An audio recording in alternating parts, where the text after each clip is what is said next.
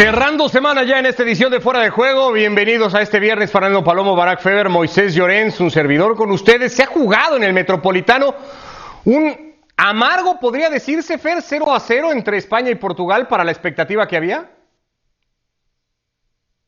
Saludarles, Barack, Moisés, y lamentamos interrumpir las tareas que Moisés ahora está realizando, tratando de averiguar qué otros parientes tiene la porta para meter en la estructura del Barcelona. Pero en el Wanda Metropolitano se jugó un, 0 a 0 que llega a confirmar muchas cosas, que, confirma que España es un equipo de posesión, que confirma que España es un equipo carente de un killer en el área y para ganar torneos como la Euro se necesita de un jugador de esos que no perdonan, que Portugal va a ser con todo el talento que tiene, un equipo muy parecido a la Portugal del 2016 si no juega como lo juega en el, en el Wanda. La realidad es que eh, solo fue un partido para confirmar sensaciones. ¿no? Lo de Portugal uno quisiera que no fuera esto con la cantidad de talento que tiene en la mitad de la cancha, pero es que no pueden cambiarse a Fernando Santos de la noche a la mañana. Con todo y que Fernando Santos Barak dijo después del partido, estoy convencido que podemos jugar mejor. El tema es que no sé si querer es poder en el técnico portugués. No, yo, yo sí no sé si es querer, ¿no? Porque otra cosa, saludos Moy, saludos Fer, saludos eh, Ricardo, otra cosa es eh, decir que sí, como España, ¿no? España sí es un quiero, pero no puedo, no me alcanza, tendré que seguir trabajando y, y esto es lo que soy y es lo que he sido durante mucho tiempo más allá de los técnicos que me han dirigido y, ciertas variantes. Eso es España y es un querer y no poder, ¿no? En, los últimos seis años, por lo menos. Portugal, no sé si es un querer o, si es un querer de dientes para afuera para que no estén molestando a Fernando Santos y lo dejen tranquilo y, ¿no? y siguiente pregunta. Porque a la hora de, hasta en los amistosos, ¿no? Porque una cosa es que digamos, bueno, ojo, son partidos amistosos, lo que decíamos del Atlético de Madrid, ¿no? Eh, ojo, está empezando la temporada. Cuando vengan los partidos de verdad, vamos a ver si este Atlético del Cholo es una nueva versión o es la de siempre. No, no, no, con Fernando Santos ni siquiera tenemos eso. Sea un partido amistoso, sea un partido eliminatoria, sea de fase grupos, sea definitivo, este es Portugal. Y, lo que hablábamos eh, en la tarde, ¿no? Portugal es un equipo que ha ido creciendo individualmente, pero que colectivamente es lo mismo que ha sido eh, durante tanto tiempo. Y con eso le ha alcanzado para ser la selección más importante de todos los tiempos de, Portugal, que siempre ha tenido talento, ¿no? Pero no tanto como ahora. individualmente, Barack, perdón que te interrumpa, pero lo de crecer individualmente me deja ciertas interrogantes, cuando menos en una saga que suma casi 78 años, 80, bueno, si no. Hoy, hoy no estaba Cancelo y no estaba Rubén Díaz. Eh, claro, eh, pero hablo de los dos centrales nada más. No estoy sumando los cuatro del fondo. pero, con, Rubén, Díaz, con Rubén Díaz rejuvenece muchísimo. De, Pepe y Bruno Alves, es que la, no, de Fonte. José Fonte y, Pepe, perdón. Sí, pero con Rubén Díaz yo creo que sí era muy necesario esa este, rejuvenecer esa, esa línea y lo va a hacer. No es que Fonte y Pepe lo hagan mal, eh, creo que, que Díaz rejuvenece, pero, en general, o sea, más allá de las individualidades, es un equipo que, que ha ido creciendo muchísimo no el equipo, eh, la cantidad de grandes futbolistas que ha tenido Portugal ¿no? Eh, en los últimos cinco años desde que ganó la Eurocopa es que es una cosa maravillosa. Pero a la hora buena es que yo no sé ahora porque Bernardo Silva acaba de jugar la Champions y porque Bruno Fernández pues le estarán dando descanso, eh, en fin. Pero no sé si a la hora buena, de todas formas, no va a jugar con ellos, ¿no? El mismo Rubén Neves, que, a mí me parece una opción mucho más exquisita de lo que tiene ahora mismo en el 11 Fernando Santos. Para volver con España, Moisés, eh, Luis Enrique, así como Fernando Santos dijo eso, de poder jugar mejor, Luis Enrique dijo cada quien tendrá sus sensaciones. Las mías eh, dan para mucho optimismo de cara a lo que le viene a la selección española. Eh, ¿De qué lado estarías y cómo ves después de lo ofrecido y por España y lo que le sigue costando a esta selección? No solo marcar goles, generar ocasiones. Bueno, es que al final, fíjate que todos los o la mayoría de selecciones les cuesta mucho arrancar. Es decir, los, primero que los futbolistas están reventados, punto número uno. Y segunda, que apenas llevan una semana eh, estando todos juntos como para, para, para empezar a asociarse con, con, soltura, con alegría, con ligereza. Es decir, eh, todo, todo lo que rodea a los equipos nacionales a estas alturas del año, pues es, es un agotamiento físico y mental. Ahora, dicho eso, Luis Enrique, que es un tipo de por sí positivo, eh, eh, que desgraciadamente tuvo que vivir una tragedia personal que aún le ha hecho ser más positivo, evidentemente el mensaje eh, muy bien trabajado eh, con Joaquín Valdés, con el psicólogo personal y el psicólogo de, eh, su equipo de trabajo, en este caso de la Federación Española, bueno, pues hace que, Luis Enrique quiera ser, quiera transmitir eh, ilusión dentro de que él sabe, pues lo que tú dices, ¿no? Que, al equipo le falta generar fútbol y al equipo, pese a que hoy haya jugado con seis atacantes diferentes, le está faltando gol. O le puede faltar gol. Ese optimismo no, de Luis Enrique. que ocasiones, ¿no? Porque las ocasiones las tiene. Pero sí, claro. contadas, ¿no, Fer? O, o, sea, hoy fue un ratito ahí, el, el, el tramo final, de, en el primer bueno, tiempo... Las que, contalas que erró Morata, eh, ponele que Morata de esas termina convirtiendo dos, España gana No, porque no sería Morata. Gana el, no, España pero, gana el partido tranquilamente. Pero, pero también es verdad que en un, en un torneo de estos, eh, eh, en un torneo como una Eurocopa o Mundial, al final, que te agarre la inspiración un delantero en, en dos, tres partidos, eh, evidentemente estoy diciendo mucho, porque dos, tres partidos es casi la mitad de, de, de un torneo, ¿no? Pero al final eh, eh, los futbolistas, como vosotros bien sabéis, viven, eh, sobre todo el atacante, vive de la inspiración, de las sensaciones Pero ese no, que ese estén no va a ser Morata para Luis Enrique. Yo, Bueno, yo ya Morata eso de, de, la inspiración se le fue hace ratos. tú- Gran delantero como es igual, pero eso me, me parece ca cae más del lado de Gerard Moreno que pocos Claro, minutos sí, tuvo, claro, sí. porque fue de los que más tarde terminó la temporada. Morata tiene, por ejemplo, este- estas declaraciones que del otro día en una radio en España diciendo que de no haber sido por el VAR eh, te- tenía una temporada de 30 goles. A ver, Alvarito, Morata, claro. no haber sido de- pero este, todos esos goles que te, que te anuló el VAR es porque estaba adelantado, papá. Correcto, correcto, correcto. Pero Eh, bueno, va como a es, jugar- canterano, como es canterano del Madrid, se cree que todo vale, ¿me entiendes, Fer? Ay, Moisés. Ay, Moisés. pero acá no venimos a pegar palo a los clubes. No, no, no, no, no. No, Que haya tirado yo, que haya tirado yo del nepotismo del cual está tirando ahora Laporte en el Barcelona para que vengas Sí. a castigar el Madrid. No, en no, este no, programa no. Estamos, estamos hablando de selección en modo Eurocopa. Sí, no, no, Ay, pero, pero bueno, pero yo te digo del origen del futbolista, ¿me entiendes? Ya está, simplemente. No, no, no he dicho nada más. Corramos un tupido velo, por favor. Por favor. Ese optimismo del que habló Luis Enrique en la conferencia de hoy después del partido Barak y que siente que le da a su equipo, ¿le alcanza a España para ser candidata en la Eurocopa? No, no, de ninguna manera. Tiene que hacer lo que esté a su alcance Luis Enrique para poder llenar de aspiraciones a, una selección que futbolísticamente no tiene el, el potencial. Entonces, si encima eres negativo en el mensaje, pues probablemente todavía llegas con menos. Eh, a ver, no, no, no, no llega con las aspiraciones de Hungría, ¿verdad? Ni, ni de Macedonia del Norte. Eh, es España y tiene un equipo con jóvenes, con talento, con un mediocampo interesante, ¿no? Porque creo que el No tiene mediocampo es- potencial, dijiste. Tal potencial creería tiene, ¿no? Con esa No, con no, por eso estoy, no, eh, eh, estoy- depende en qué escala lo ponemos, ¿no? Es decir, no es una de las cinco grandes favoritas a, a- a ganar esta Eurocopa, ni ¿No? siquiera le pondría como, hasta quitándole el grande, o sea, no me parece que es favorita, sí me parece que tiene, eh, es decir, el potencial Dame que tiene cinco que favoritas, mantiene- Barak. ¿Perdona?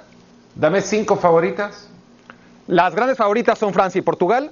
Por debajo de ellas están también con el papel de favoritas, pero no grandes favoritas. Bélgica, no sería una sorpresa que ganara.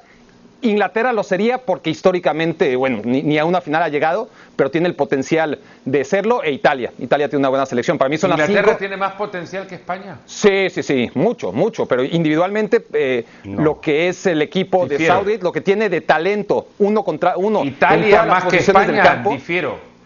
Bueno, em, yo Pero, no, bueno, bueno, o sea, eh, yo qué quieres que te diga. Podemos sentarnos con un poquito más de tiempo de lo que nos queda en el show y ver línea por línea, comparar lo que tiene Southgate, lo que tiene Mancini y lo que tiene, y no solamente lo que tiene, sino lo que convocó Luis Enrique, porque es mucho esto parte de la convocatoria que decidió Luis Enrique, y Luis Enrique tiene menos herramientas para ganar la Eurocopa que para mí cinco selecciones. Ahora, eh, volviendo, el mediocampo es bueno, ah, ahí sí, España se ha aferrado a un gran mediocampo históricamente que le permite tener posesión de balón, que, eso siempre necesita España, aunque al final en los últimos seis u ocho años no le ha servido de nada, pero tener a gente que sigue marcando diferencias con el balón, como Ruiz, como Thiago, como Busquets o Rodri, bueno, eso, eso lo pone sí en esa línea del campo, lo sigue poniendo por encima de la mayoría, pero en el medio campo, nada más. A ver, Moisés, Hoy- hoy, sobre esto Ricardo- y sobre las aspiraciones del equipo Luis Enrique. Bueno, Dale, dale. eh, eh, van eh, eh, España asoma sabiendo que está eh, eh, después de, de- de- de haber arrasado futbolísticamente con dos Eurocopas y un Mundial, evidentemente este Ah, vamos a seguir cantando eso, pero ya van a pasar No, 10 años no, de eso, no, Moisés. Por eso, por eso, por eso te Vamos digo, a pasar acabar. 10 años. Mira que el próximo año se cumplen 10 años de la final de Sí, Kiev. No contemos sí, ya, ya. Pero bueno, pero, pero, pero Fernando, déjame, o sea, es decir, eh, eh, déjame acabar de argumentar y entonces hablamos. Si tienes toda la razón del mundo, es decir, eh, España aún no se ha rehecho de esa pérdida de, Iniesta, de Xavi, es decir, de, aquel equipo que jugaba eh, como ninguno ha jugado, ¿ok? En los últimos años. Eh, aspiraciones, bueno, al final España tiene, tiene buenos jugadores. Eh, tiene un entrenador con, una idea clara de juego y a, mi modo de entender el problema que tiene España es atrás y en, y en la portería. Es decir, hoy han jugado de salida dos centrales zurdos. Eh, ha- ha- han aparecido en el eje eh, estos, pero tengo aquí, espérate, eh, Pau Torres y, y Laporte. y Laporte, perdona, no, no, no lo he encontrado. Pau Torres y Laporte. Bueno, Luis Enrique está, está montando, está organizando o, o quiere, quiere transmitir que, que el equipo tiene, tiene opciones. Ahora, yo considero que hay rivales mucho más potentes, mucho más hechos y equipos con más calidad que España como para ganar la Eurocopa. O sea, fue, fue una bonita forma de, de decir lo mismo, Moy, ¿no? Es decir, no, no es que solamente tenga medio campo, es que no tiene gol, el problema es la defensa. Sí, no, no, portero, yo- O sea, sí, al final sí. nos cae el medio campo. Sí, sí, es así, está bien dicho. Pero claro, no lo podía a España siempre le va a quedar el mediocampo. A España siempre le va a quedar el mediocampo y eso no es, no es duda. Ni, ni, ni- y, y es más, vivirá del mediocampo porque de eso vivió en esas épocas de gloriosas que dice Moisés que hay que revisarlas en VHS. Ahora vivirá también en esta Eurocopa del, del mediocampo. Arriba no tiene un killer, pero España, insisto, por la calidad de talento que tiene, incluso hasta con los pocos jugadores que ha convocado o con los pocos con los que contaba Luis Enrique, creo que no hay que subestimar eh, dónde No, no. compiten, a qué altura compiten, como para pensar que puede ubicarse en ese lote de equipos como Inglaterra o Italia. No le estoy cediendo el título, ni mucho menos a España, ni la considero la gran favorita, donde me parece se ubica sola y en una zona exclusiva la selección francesa. Pero- y nada más. duda, Después de eso, un escalón abajo podemos empezar a discutir de varias selecciones, pero Francia es la máxima candidata de esta Eurocopa. Es más, no creo haber visto a una selección con semejante cantidad de talento, que se entiendan tan bien como la selección de Francia en muchísimo tiempo. No creo, es más, si hacemos memoria, Barak, una, una selección que haya ido a una euro con semejante candidatura, España quizás en el 2012, por lo que arrastraba del Mundial Claro. de Sudáfrica. O la Y propia antes de Francia del eso- 2000. Antes de eso, difícil. Es más, Portugal 2004 porque era sede y porque tenía Rui No, y- Costa, Figo. y la y Francia- la llegada Francia de que 2000. La Francia, la Francia de La dos años Francia después del de su 2000. Copa del Mundo. La Francia del 2000 también, pero, pero, no, pero con la solidez con la que se le ve este equipo francés, es difícil. Próxima semana arranca la Eurocopa, con sí, todos apuntando a la selección francesa y después cada quien elige, ¿no? Pero yo creería que un nivel bastante parejo de, de varias contendientes más. Eh, todo un tema de cara al partido que hoy juega Brasil por eliminatoria sudamericana ante Ecuador y a una semana de que en principio arranque una Copa América con más dudas que nunca creería para muestra lo que ha dicho hoy el técnico brasileño. nós temos uma opinião muito clara e nós fomos lealmente numa, numa sequência cronológica, eu e Juninho externando ao presidente qual era a nossa opinião. Na sequência, pedimos aos atletas para trabalharem e ficarem focados exclusivamente nos nossos, na nossa preparação para o jogo contra o Equador.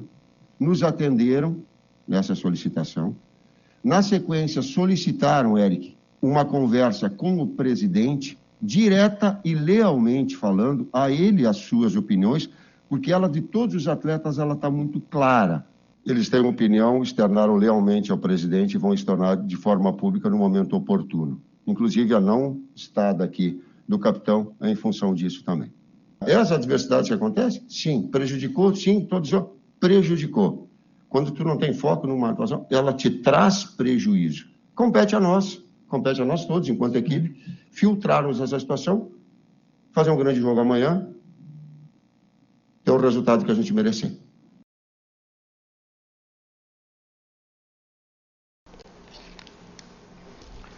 Bueno, lo que ele dice Chiche de cara al partido que se viene con la confirmación de Copa América ya con las sedes después de todo lo que ha significado la elección de Brasil como sede, el tercer país con más contagios, el segundo con más muertes, casi un millón de personas fallecidas a estas alturas. Y Ricardo, Argentina, si Bolivia. entrar. Dale, dale. No se Fer. sabe si en el Maracaná todavía. Y no se sabe cuántos partidos van a jugarse en, en, eh, en Río de Janeiro, sí, pero no se sabe si el Maracaná puede estar apto para poder disputar los primeros, o para que ahí se puedan jugar los primeros partidos, porque la cantidad de compromisos que se han jugado en ese estadio ha dejado el terreno de juego en pésimas condiciones. En consecuencia, el Nilton Santos, eh, el, de- el estadio de Engueñao, ahí donde se jugaron los Juegos Olímpicos, pero el atletismo de los Juegos Olímpicos parece ser la sede de Río de Janeiro para esta Copa América que arranca en una semana con todas las incertidumbres habidas y por haber. Más allá de, eso de Fer, yo, yo preguntaría si es viable o, si a estas alturas es posible que la Copa América no se juegue. Deja tú en el Maracaná. ¿Puede no jugarse la Copa América en Brasil? Sí, después del debe no jugarse, que, eso creo que ya está fuera de, cualquier debate, eh, sigue el puede, ¿no? Eh, ya estamos dudando porque han hecho lo imposible, es decir, es, es hasta, no- nos reiríamos si, si no fuera en realidad un- una tragedia lo que está ocurriendo eh, como marco de, de- de toda esta farsa y, y de esta pésima planeación y, y una sede como Argentina que, que declina o, o- o que Conmebol no, no asume el, el hacerla ahí porque eran En demasiados dos países. requisitos. Claro, primero Colombia, después Argentina, y, te vas a un país que tiene todavía más problemas, si cabe, o, tantos problemas sociales como Colombia, que fue el argumento para que no se realizara ahí. Y en cuanto a motivos de salud, es un país que tiene todavía unas tasas peores que las de Argentina, ¿no? Que no la va a organizar. Por, donde lo veas, es un ridículo y, al final la Conmebol ya no estaba buscando eh, quién pudiese organizar y, y poner garantías, ¿no? Para nada. Lo que estaba buscando era quién, qué gobierno podía ser lo suficientemente irresponsable como para decir, yo me la viento, venga, tráemela. No, quizás no irresponsable, Barak, quizás no irresponsable, sino qué gobierno se siente lo suficientemente eh, protegido como para que quede, eh, que sea inmune a las protestas públicas que van a merecer la organización de un evento deportivo en medio de semejante tragedia biosanitaria como la que está pasando Brasil y si hay uno inmune a todo eso es Brasil, porque les Sí, sí. recuerdo que a Lula le hicieron manifestaciones, a Dilma Rousseff le silbaron, abucharon y le hicieron manifestaciones. Y al de ahora también, a Bolsonaro también, se las harán, se las seguirán haciendo y vendrán más después, por este o por otro tema. Eh, lo cierto es que eh, pasaba por la inmunidad política del, del- del gobierno de turno, un cierto dejo de hipocresía en muchos lados también, porque la Copa Libertadores se ha estado jugando en territorio brasileño y nadie dice nada, o por lo menos nadie ha alzado la voz de la Pero- forma en la que se pero- ha pero- pero- la No, Copa- pero, pero no con un cambio de planes así, no con un cambio de, la juego de, a ver, dos semanas para jugar una, un evento que se viene planeando desde hace cuatro ha entrado, años. Ha entrado a, a- Yo no me quiero... Me voy a poner ahora como abogado del diablo y, y voy a entender una urgencia también por la que pasa con Mebol y es que de no jugarse el torneo se pierde el dinero que, que tendría que ingresar por patrocinios la competencia. Un dinero que luego Estados cae Unidos, por efecto cascada, perdón, que cae por efecto cascada a las administraciones de las federaciones de la Conmebol, de la cual vive mucha gente también en el plantel administrativo. Estados Unidos, Ricardo, no era una posibilidad logísticamente viable porque tendría que pasar por exenciones gubernamentales para las cuales no había tiempo suficiente. ¿Y a cuáles voy? Los 10 países de Conmebol están en la lista roja, tendrían que entrar a Estados Unidos pasando cuarentenas para las cuales ya no les permitiría a los jugadores entrar a tiempo de jugar el torneo en tiempo y forma, por lo menos en el cual estaba pactada la, la competencia. Eh, si las exenciones se daban en su momento, llegaban tarde igual. Escenarios, pensarás, hay infinidad de escenarios, pero algunos no están disponibles ahora porque no hay eh, capacidad administrativa para llevarlos hacia adelante y los otros, los disponibles, están ya reservados para otros eventos, ¿no? No pasa porque tengan un exceso de... de- y, y si se da todo eso, tenés que superar una barrera política que existe por ahora entre Conmebol y CONCACAF, que impide Ah, bueno. que CONCACAF No, pues, admita que una competencia de Conmebol se lleve a cabo en su territorio. Ya ha pasado eh, que- con la final de la Libertadores, por ejemplo. No, bueno, si, si- quieres tomar decisiones, perdón, este, que no pasen por problemas ni negociaciones, eh, estás viviendo en otra época, ¿no? E inclusive en, en épocas mucho menos convulsas, eh, son cosas que, que- que no han sido fáciles, pero se tienen que, que hacer. Eh, yo entiendo que el dinero es muy importante, tampoco vamos a ser soñadores y pensar que, el dinero está en el último lugar, ¿no? Seguramente está en uno de los primeros lugares y, es prioritario a la hora de tomar este tipo de decisiones y claro que se perdería mucho y no solamente estamos hablando de dinero que se va a ir directamente a los bolsillos de los directivos de Conmebol, sino que a toda la estructura del fútbol que también, como dices, eh, necesitan comer sus familias. Estoy de acuerdo, pero en situaciones como la que vivimos y como en la que se viven concretamente en esos países, siempre hay una prioridad y, esa prioridad tiene que pasar por el sentido común y por la salud y por no hacer cosas que a todas luces están mal y que dan un mensaje de aquí no pasa nada cuando están pasando muchas cosas. Yo lo, Eh, que no el- entiendo, lo que no entiendo, Ricardo, perdona, eh, eh, lo que no entiendo es cómo los clubes europeos A eso te iba a preguntar tienen- yo. Si no Ah, hay que- postura al respecto de los clubes. No, no, hubo un comunicado de FIFPro, pero, pero que es el, el- el conglomerado de jugadores, pero, pero no, no ha habido una unificación. Yo eh, esta semana hablaba con, con gente del Barça les decía, y no vais a hacer nada, o sea, vais a dejar que, la gente, que los- vuestros futbolistas, a los cuales ahora les vais a pedir que se rebajen eh, eh, el sueldo porque no tenéis para pagarles, se vayan a Brasil y tengan el riesgo real de enfermar.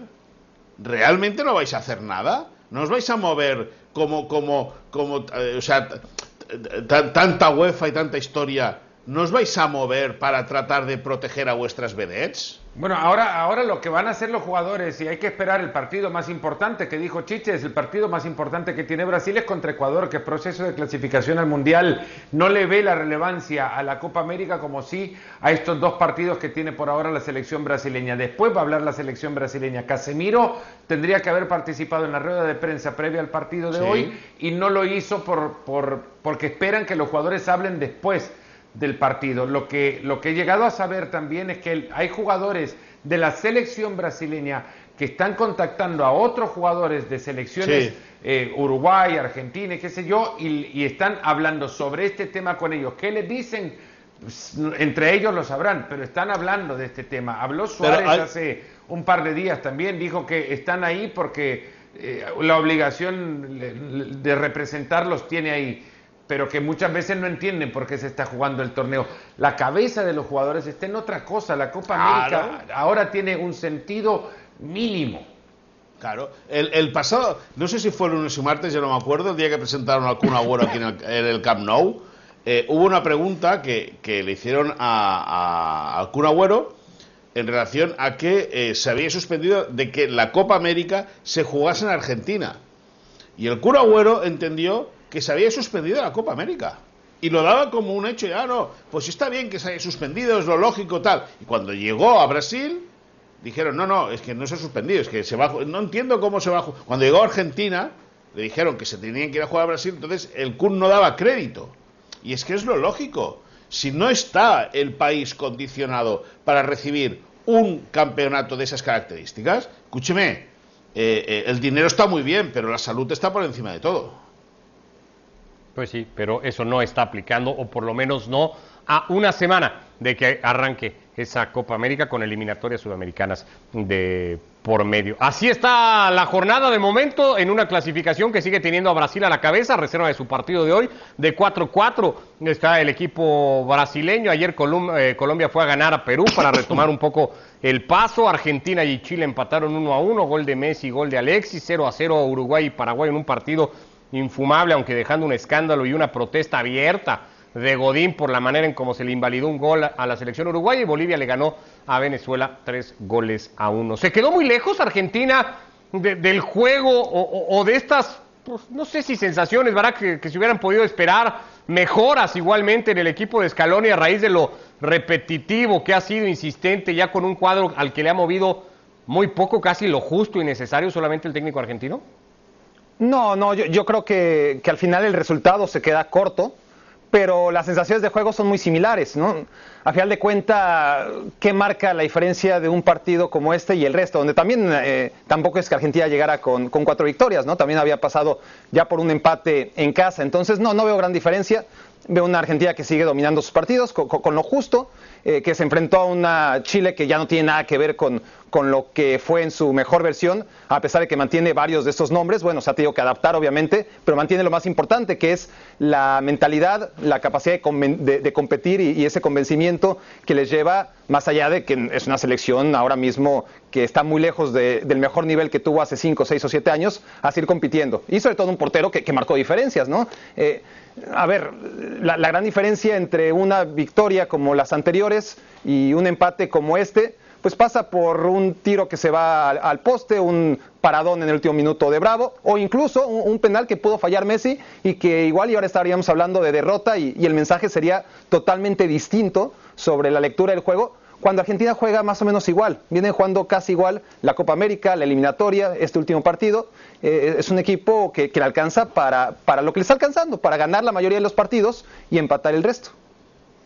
¿Y tiene margen de mejora, Fer, esta selección de Scaloni? Muchísimo, muchísimo margen de mejora, pero también pasa por la elección de- del técnico en la idea de juego que pretenda con la selección. Eh, en un puesto me quedo nada más, no voy a cuestionar en, absoluto la, capacidad que pueda tener Juan Foyt como lateral por la derecha, pero por ahí también frenó a Argentina las posibilidades de que esa banda sirviera para conseguir profundidad, porque Foyt no sube. Foyt no es, no es un, eh, eh, un jugador, un lateral que cuando en esa posición, o un defensor que cuando en esa posición de lateral se ubica, eh, llega a a conseguir gran profun- profundidad y Argentina en ese lugar se encontró con, con, eh, un corte de sociedad, si se quiere, con Leo Messi, quien tenía que bajar mucho a la mitad de la cancha, como lo ha hecho tantas veces, infinidad de veces en su carrera con la selección argentina, para poder entrar en juego con la pelota. Cuando el balón llega al último tercio, es buscar a Messi siempre. Hay, hay cuestiones que quedan reflejadas, y con esto termino, en, en el juego de Ángel Di María con la selección argentina, que uno no entiende eh, por qué el color de la camiseta y el entorno que le rodea termina por modificar tanto a un jugador como, como el Di María que se ve en el Paris Saint Germain. Pesa tanto esa camiseta cuando se la pone encima, uno entiende que sí, porque a, la ver- a la verdad no nos remitimos. Di María con la selección argentina siendo otro jugador. Eh, El lunes retomamos eliminatoria sudamericana, lo que haya dejado ya el partido de hoy y lo que pueda venir de Copa América. Cerramos, Moisés, con esta información que vienes contando hoy a lo largo del día y que tiene que ver con una postura, creo, firme de los equipos ingleses, esos seis que claudicaron en su intención de Superliga, hacia lo que le van a pedir o han pedido ya a Florentino Pérez. Sí, eh, bueno, y ESPN ha tenido acceso a la información que el próximo lunes los eh, Big Six, que le llaman los seis grandes, creo que lo he dicho bien, de la Premier Sí, sí, muy League van a eh, solicitar, bueno, van a mandar un, un escrito a Florentino Pérez, presidente de la Superliga, en el cual le van a instar a que eh, acabe por disolver la sociedad que eh, firmaron hace unos meses, que fue presentado a mediados de abril y que incluía 12 equipos que querían hacer una competición paralela a la de la UEFA. Eh, eh, le van a presentar el documento, le van a presentar el requerimiento. Tiene entonces Florentino como presidente de la sociedad entre 15 días y un mes para convocar una asamblea entre esos 12 clubes y ahí eh, acabar de decidir qué manera, qué camino han de tomar para eh, romper de manera definitiva esta idea y que bueno que vuelva la paz al, al mundo del fútbol europeo. Si no se consigue a través de esa asamblea, el camino será eh, la vía jurídica. Ahora, los, se están estudiando muy bien los estatutos, se está viendo que hay o, o que puede haber algún tipo de vacío, puesto que eh, no acaban de aclarar, según hemos consultado a varios clubes de la Premier, eh, si con tres se puede mantener o no viva la Superliga.